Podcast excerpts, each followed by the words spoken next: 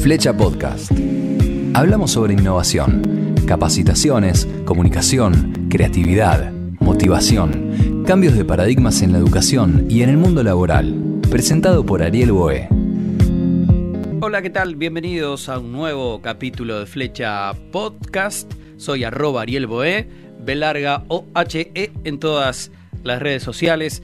Muchísimas gracias a aquellos que nos escuchan en Apple Podcast, en Spotify, en gran parte de Latinoamérica, por suerte, eh, del habla hispana presente siempre por ahí.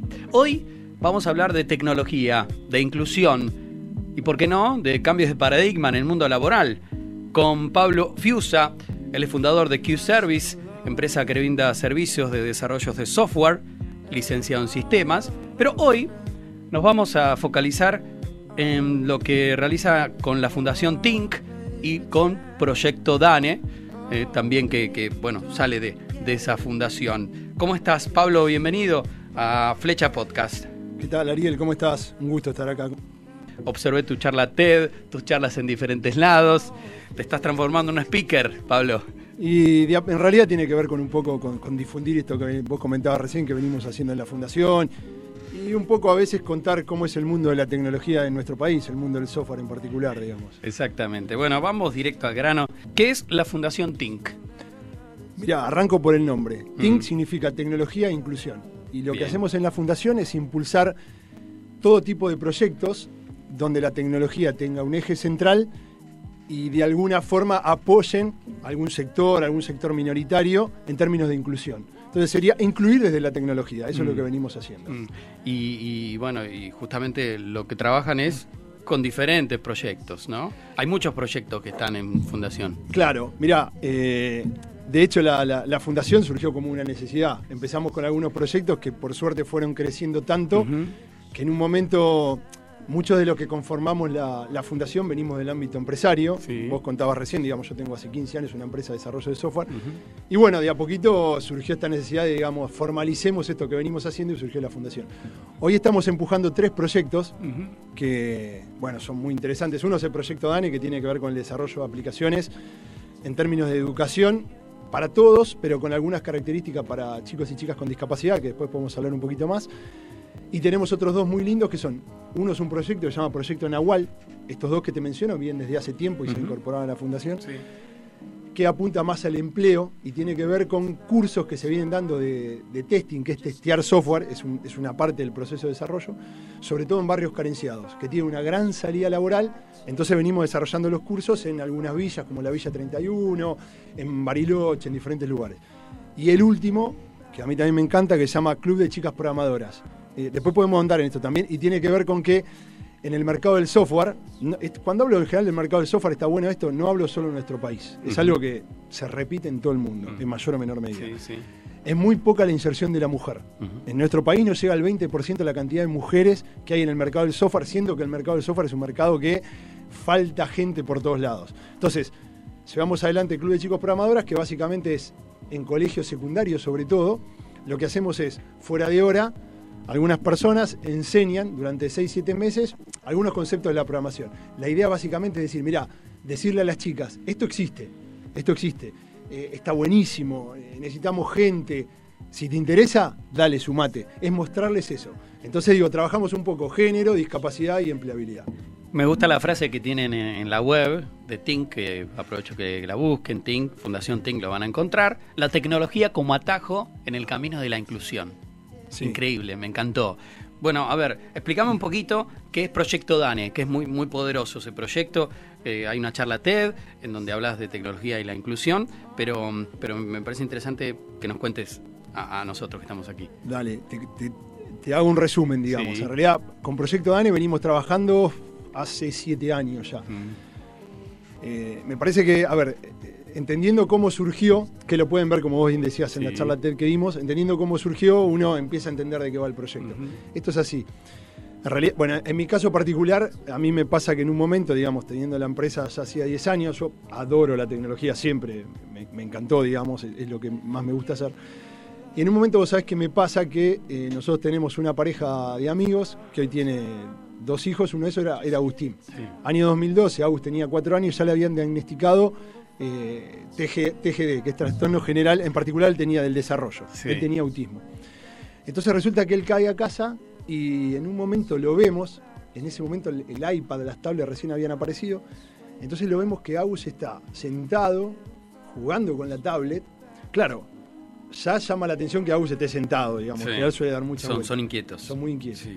Le preguntamos a mis hijos si alguien le había explicado algo, nadie le había dicho nada. Y en ese momento, claro, a la madre, Laura, le quedó esta idea de decir, a ver, ¿cómo interactúa tan rápido con algo que no conoce? Mm. Entonces, bueno, a mí me quedó esa idea. Y vos sabés que meses más tarde, no importa por qué, en un momento se arma una reunión entre los papás de síndrome de Down, en este caso el chico con síndrome de Down, la gente de Asdra, y algunas empresas de software entre las que estaba la mía. Sí. Y vos sabés que ellos decían, año 2012, lo repito, hoy esto es obvio, decían, che, estamos asombrados porque nuestros hijos están interactuando con las tablets y los celulares de una manera que no vimos nunca que hagan ni siquiera con la computadora. Mm. Bueno, a mí eso me quedó y me acuerdo que estaba volviendo, de, de- estaba ahí en, en Plaza San Martín, acá en la ciudad, volviendo a la oficina y dije, che, acá hay una beta, por acá va algo. Bueno, me junté con la gente, les dije, mirá, yo no conozco nada de discapacidad, más allá de esta anécdota con Agustín, no tenía ni idea. Después de tantos años te digo que algo un poco ahora manejo. Sí. Y entonces, ¿qué hice? Durante, qué sé yo, seis, siete meses, todos los viernes, ellos me decían, bueno, anda a visitar tal colegio que tiene chicos integrados, anda a visitar tal centro. Y bueno, empecé a ir los viernes a hablar con los rectores, a hablar con los directores, a hablar con la gente, los psicoterapeutas, Mm. y a ver qué podíamos hacer Mm. con, con- con aplicaciones. Bueno, salteo todo lo que viene después. Hoy te digo que tenemos desarrolladas 16 aplicaciones que se bajan en forma gratuita de cualquier celular y de cualquier tablet que tenga Android eh, y las fuimos desarrollando entre las ONG, entre esta gente que venía del ámbito de la discapacidad y la educación, que nos decía qué hacer. El rol de hoy de la fundación, en ese momento mío, era buscar empresas que quieran participar. Encontramos un montón de empresas grandes, digo, IBM y Globan, pero también Infinity Soft, una empresa de Morón de 5 Bien. personas, Bien. y empezamos a desarrollar las apps con ellos y con algunas universidades donde los chicos lo hacen como trabajo final. Bien, qué bueno. Mm, Contanos una, una aplicativo, si tenés por ahí dando vuelta, el, el que más te guste a vos. Pará, te voy a, y a mí el que más me gusta siempre digo, ¿es el último o el que está por venir? Bueno, por eso, Te, voy a contar el último. Sí. Que a mí me fascina el último. El último se llama. Hace dos años empezamos a trabajar con la gente de, Fundasor. La gente de Fundasor es la Fundación Argentina de Familias de Sordos. Hicimos una aplicación, y lo que vos me preguntás, que se llama LSA en Familia. La buscan así. LSA en familia. Es para aprender la lengua de señas. Mm. Tiene 700 videos y 700 palabras y situaciones donde vos querés enseñar. Para eso se usa. Entre otras cosas, pero digo, se usa, por ejemplo, para que los padres Sí. Le enseñen a sus hijos o para que puedan aprender cuando ellos dicen que una problemática que tienen es cuando a una familia de padres oyentes, por ejemplo a mí con 40 años, tengo un hijo no oyente, Sí. es muy difícil aprender la lengua de señas. La aplicación está para eso. Entonces vos podés decir, ir al baño, ponés... Es una especie de traductor. Claro, vos ponés VA de baño, te aparece enseguida baño, cliqueás y no importa si tenés internet o no, porque está bajado el video, Bien. automáticamente ves la lengua de Bien. señas para hacerlo. Genial. Cierro con esto. Esa aplicación la lanzamos hace en septiembre del año pasado. Al día de hoy Ariel tiene 22.000 descargas. Mirá. Es una es muchísimo para este tipo de aplicaciones. Bien. Y estaba mirando hace poco, ayer antes de ayer, tiene 250 y pico de review. Review Mm. es gente, Mm. yo no lo hice nunca, ¿eh? es gente que se toma el trabajo, que después de bajar la aplicación, va al Google Store, donde, el Google Play donde se baja, y se toma el trabajo de no solo de ponerte de 1 a 5 estrellitas, sino de explicarte cómo la usa, qué está bueno y qué no está bueno. Vamos a hablar de identidad de género y de cómo Fundación Think aporta también su granito de arena. Así es. Eh, es un tema muy interesante. Mira, otra vez, volviendo a lo que decía antes, hablando dos palabras del mundo del software. El tema de género en, en- en- en la industria del software también es algo que está pasando, es, es muy particular, porque yo recién comentaba, hay una demanda eh, muy grande que está insatisfecha de gente. Sin embargo, ¿sabes lo que pasa, Ariel? En nuestro país, otra vez, se repite a nivel mundial, pero en nuestro país la cantidad de mujeres que trabajan en la industria del software no supera el 20%, está en el 19 y moneda. Mirá. Y vos lo pensás y es, es llamativo. Es llamativo. Ha, pesado, ha, ha pasado otras cosas también. La realidad es que esto no fue siempre así, que es lo que llama poderosamente la atención. Cuando yo estudié, por ejemplo, y acá me delato con la edad, Sí. terminé el 2000, éramos 50 y 50 en la universidad. Mirá. Y esto ha mermado notoriamente. Mirá. Entonces, acá hay varias teorías. Yo tengo la mía que es muy simple, que es decir, bueno, yo creo que en, en nuestra sociedad en particular, eh, esto no es algo exclusivo del software, pasa en todo lo que tiene que ver con ingeniería. Bueno, uno, nosotros cuando en la educación, cuando se va preparando a la mujer, no se va hablando de ingeniería, la mujer siempre tuvo otro rol asignado y lo, que tiene que ver con ingeniería, con fierro, y es donde entra el mundo del software, está asociado mucho más al varón. Yo soy de lo que creo que esto hay que armarlo desde abajo, digamos, y, mostrar que esto existe y empezar a enamorar también a las mujeres a todos, digo, de la programación. Hay que empezar desde abajo a enamorarlos, pero en particular a las mujeres porque tenemos una falencia muy grande. Entonces digo, ¿qué es lo que estamos haciendo nosotros? En particular, yo lo que siempre hago es a mí me toca y voy a mañana, por ejemplo, estoy en la UADE, voy a, las universidades, eh, ahora la semana que viene voy a, un colegio secundario, un colegio primario. Les cuento mi experiencia, que es una de muchos, de, alguien que ha emprendido en el tema de tecnología, pero creo que hacer mucho foco. Con la fundación, lo que estamos haciendo, tenemos un programa, hay otros también, eh, por suerte, que están dando vuelta. El otro se llama Club de Chicas Programadoras. Y ya hace dos años que lo que venimos es, en colegio secundario, fuera de hora, eh, en, algunas, en algunas sociedades de fomento, reunimos a chicas en general de 12, 13, 14 años y le contamos de qué va la programación y empezamos a enseñarle un poquito de programación. ¿Cuál es el objetivo? Probablemente no salgas de ahí como una programadora. Lo que sí hacemos es decir esto que decíamos recién. Che, mirá, ¿sabes qué? Esto existe. Esto existe.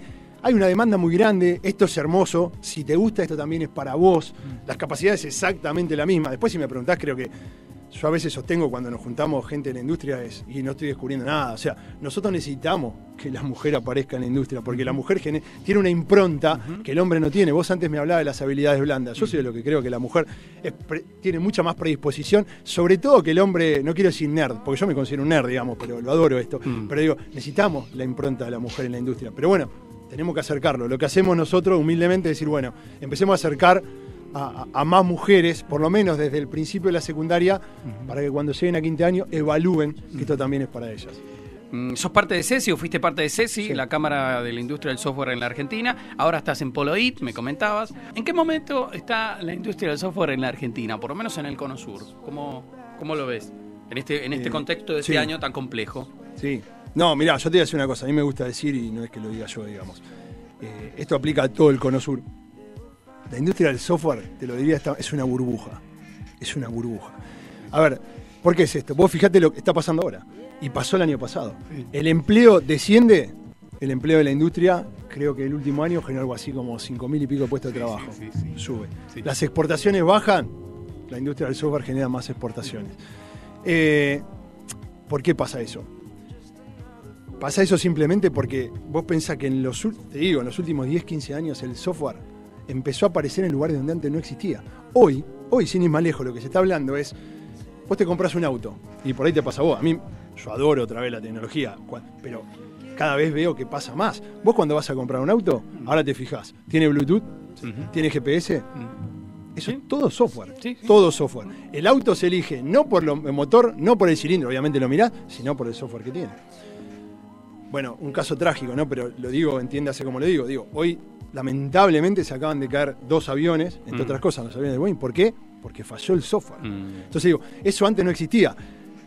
Hace poco, mira lo que te estoy diciendo, el presidente del BB, se llama BBVA, es el banco francés. ¿Sabes qué dijo el hombre este? Entre otras cosas dijo, nosotros somos una empresa de software que da servicios bancarios. Mirá qué interesante cómo le dio vuelta. ¿Me entendés? ¿Cómo entendió? ¿Qué es despegar?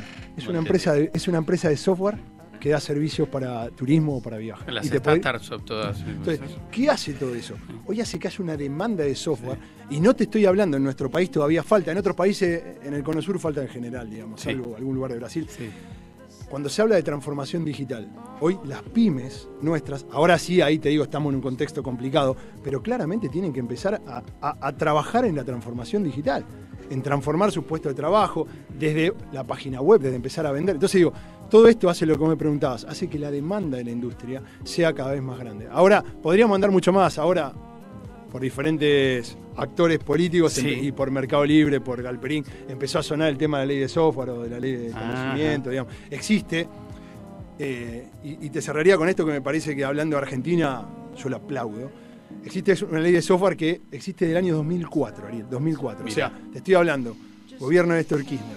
2004, esa ley duró, si no me equivoco, 10 años, hasta el 2014. Gobierno de Cristina. Se crea una nueva ley que continúa con la anterior, 2019, vence este año. Y este año, gobierno de Mauricio Macri, se crea una nueva ley, que es la ley del conocimiento, mm. pero abarca la industria del software mm. por 10 años más. Siempre decimos que eso, eso que tendría que existir en otros rubros, pero lo destaco, es una política de Estado. Y si tengo que decir la verdad, en nuestro país, que lamentablemente en muy pocos casos se da, es una política de Estado. Hace 15 años, 20 años que nosotros tenemos una ley y la ley da ciertos beneficios a la industria del software que hizo que hoy muchas pymes tengan certificación ISO, que es buenísimo, que muchas pymes, entre la que está la mía, puedan exportar, eh, hayan crecido en la cantidad, y te estoy hablando...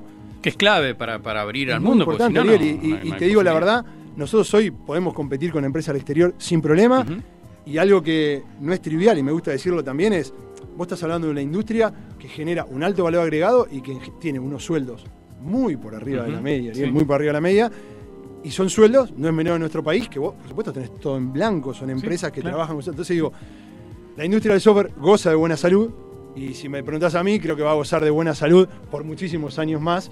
Eh, por lo cual siempre cuando vengo a algún lugar así digo, hablando en lunfardo, denle bolilla a los chicos, a las chicas, miren esto. Porque aparte entiendo que no todo el mundo le puede gustar esto, pero vos lo que podés hacer programando es fascinante. A veces a mí me cuesta creer cómo usamos tanto los celulares. Mm. Nuestro país es un país que hay, Ariel no sé si lo sabes, y la gente lo sabe, pero hay más de un celular y medio por persona. Sí, es una locura. Es una locura. Sí. Es una locura. Entonces digo, eh, fíjate, porque nosotros con Dane lo que hacemos es, son las aplicaciones que están acá adentro, y cada uno puede hacerla. Entonces, nada, goza de buena salud, va a seguir gozando de buena salud, entren a la industria. si yo puedo decirles, entren a la industria. Palabra de Pablo Fiusa, fundador de Q-Service, empresa que brinda servicio de desarrollo de software, licenciado en sistemas y bueno, eh, uno de los fundadores de Fundación Think, Proyecto DANE, Proyecto Nahual. Súper interesante la charla. Eh, un placer tenerte, Pablo. Bueno, lo, mismo para mí. Muchas gracias por, por haberme invitado y nada, espero que a la gente que haya escuchado o que vaya escuchando con el podcast que hablábamos también fuera de micrófono, es, algo muy interesante, digamos, todo el tema del podcast. Cada uno lo escucha cuando quiere. Eso bueno, el podcast es parte de la tecnología, obviamente. Eh, así que bueno, espero que les interese, digamos, tal cual. Pasó Pablo Fiusa por Flecha Podcast.